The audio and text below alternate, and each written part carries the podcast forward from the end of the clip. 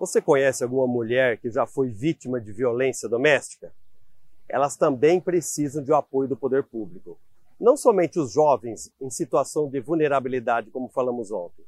Por isso, sendo prefeito, vou disponibilizar uma equipe multidisciplinar e capacitada para acolher e orientar essas mulheres.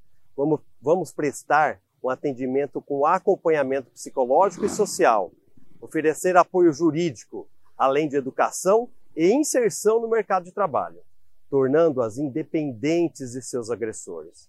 Sabe o que mais dá para fazer? Criar espaços de qualificação. Quer saber como fazer mais com menos? Até amanhã. Cambé, dá para fazer mais e melhor.